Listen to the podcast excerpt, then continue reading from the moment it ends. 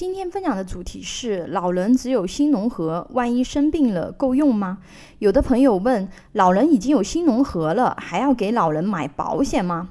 答案是要的。风险是以家庭为单位的。我们以癌症为例，治疗癌症费用可能要大几十万。两个独生子女结合的家庭，正常有四位老人。无论其中任意一位老人罹患重疾，对家庭经济层面的打击是一样的。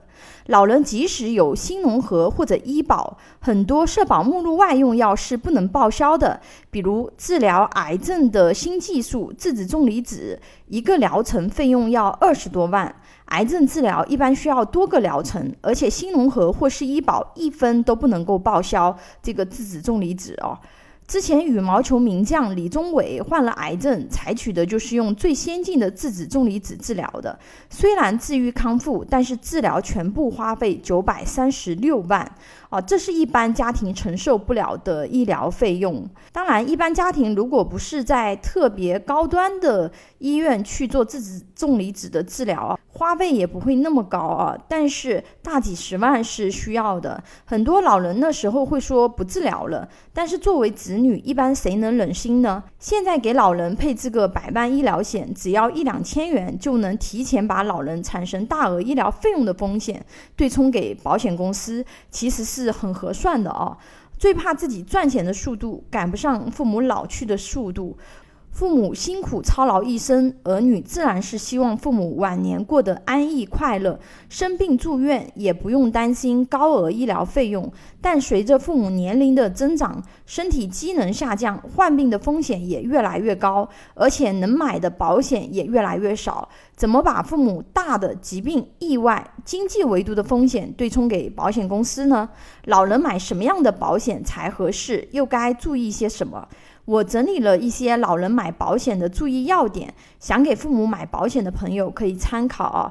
第一是年龄限制，如果说老人的年龄比较大了，那么医疗险和重疾险能买的产品就比较少了。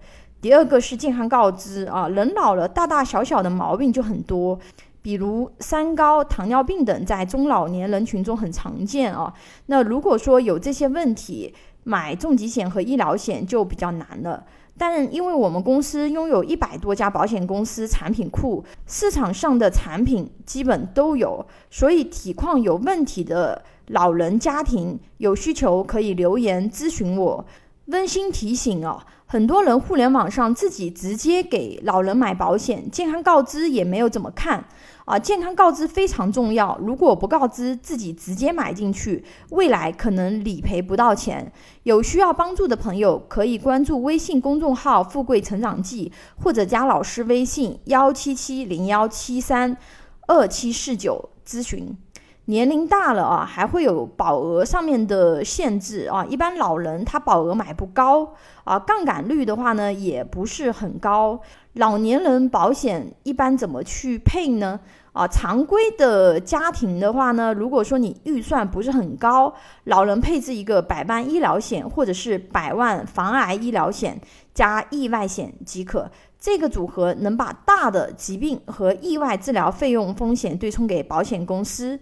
有保险需求或者有保险问题需要咨询的朋友，可以关注微信公众号“富贵成长记”，或者加老师微信幺七七零幺七三二七四九咨询。